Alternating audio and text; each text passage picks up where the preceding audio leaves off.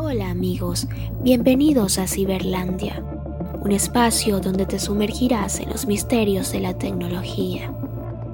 En este espacio abordaré un tema que se ha vuelto todo un referente en nuestra sociedad. Un universo paralelo donde la vida real pasa a vivirse en un verdadero mundo digital. Sin embargo, la vida online podría volverse una adicción. Yo soy Lucía Franco y hoy conocerás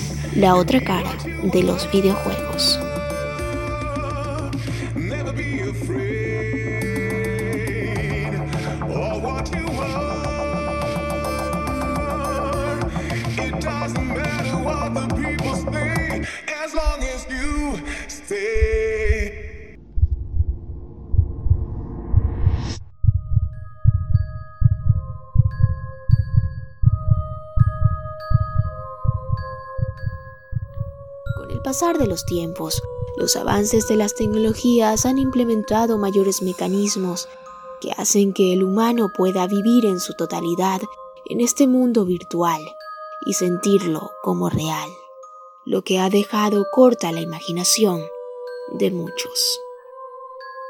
Y es que claramente los videojuegos han adquirido un papel importante en el entretenimiento de millones de niños, adolescentes y adultos según estudios, los videojuegos como fenómeno de masas pueden mejorar el rendimiento intelectual.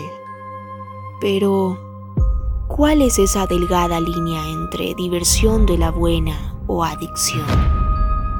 Y es que el uso de los videojuegos puede ser beneficioso o perjudicial de acuerdo a cómo se lo emplee. Por ejemplo, según expertos, sobre todo en los niños, Dos horas a la semana son suficientes para obtener beneficios, pues jugar nueve horas o más se asocia a la presencia de problemas de conducta y menores habilidades sociales. Entonces aquí determinamos que no depende tanto del videojuego, sino del estímulo que tengan las personas ante este. Es por ello que cada caso es distinto pues los videojuegos en sí mismos no son ni buenos ni malos. Todo depende del tiempo que se invierte en ellos. A todo esto han surgido varios casos de suicidios que hasta ahora siguen siendo objeto de investigación. Situaciones que estarían vinculadas a la mala práctica de estos juegos. Uno de ellos fue el caso de Christian, un adolescente de tan solo 17 años, quien fue hallado sin vida un 18 de septiembre. Ocurrió en una parroquia de Riobamba. Según los relatos de sus familiares, el adolescente pasaba horas jugando en su teléfono, durante el día y hasta en las madrugadas.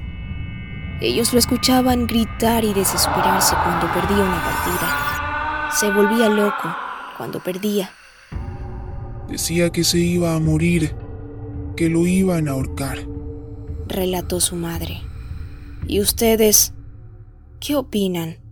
Saquen sus propias conclusiones. No olviden comentar y compartir. Esto fue la otra cara de los videojuegos. Será hasta una próxima oportunidad.